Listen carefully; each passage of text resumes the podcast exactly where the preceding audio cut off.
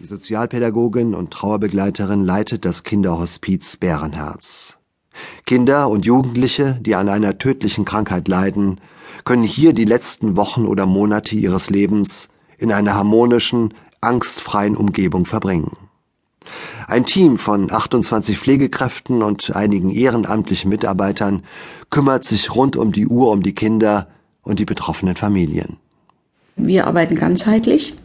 Das heißt, das erkrankte Kind steht im Mittelpunkt, aber die Eltern und die Geschwister mhm. und das soziale Umfeld gehören bei uns zur Betreuung dazu. Wir haben ein Drittel ungefähr über Krankenkassen okay. und zwei Drittel circa Stiftung und ja. das bedeutet fast 800.000 Euro im Jahr mhm. zusätzlich.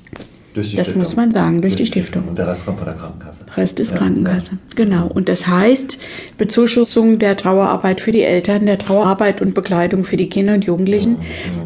Mhm letztendlich für das ganze soziale Umfeld. Das heißt, eine Familie ist kostenlos bei uns mit aufgenommen, mhm. darf hier kostenlos wohnen. Mhm. Es ist grundsätzlich bei uns so, dass sie immer unabhängig von ihrem Einkommen hier aufgenommen mhm. werden, weil die Aufnahme hier nicht abhängig ist von einem Beitrag, der zu zahlen ist. Das kostet die Familie grundsätzlich nichts. In einer solchen Lebenssituation möchten wir eine Aufnahme niemals abhängig davon machen, ob die Menschen das finanziell sich leisten können. In dieser Situation soll es allen möglich sein, unabhängig vom Einkommen und natürlich auch unabhängig der Kultur und des Herkunftslandes hier aufgenommen zu werden.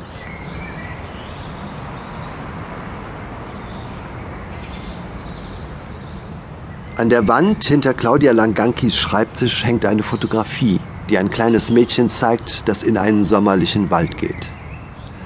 Es ist Lara Maywald, die im Kinderhospiz Bärenherz die letzten Wochen ihres Lebens verbrachte. Sie starb kurze Zeit nach ihrem sechsten Geburtstag. Ihr Vater, Klaus Maywald, ist sehr dankbar für die Hilfe, die er und seine Familie im Kinderhospiz bekommen haben. Und er findet es wichtig, diese Erfahrung mit anderen Menschen zu teilen. Bei unserem Gespräch im Bärenherz erzählt er, wie sich Laras lebensbedrohende Krankheit zuerst geäußert hat. Das war ein Gehirntumor, ein Medulloblastom. Ähm, das hat sich eigentlich ganz unspektakulär geäußert im April 2008 und, und so ungefähr acht Wochen vorher gab es leichtes Schielen, was in dem Alter normal ist, ein paar Gangunsicherheiten, also nichts Spektakuläres.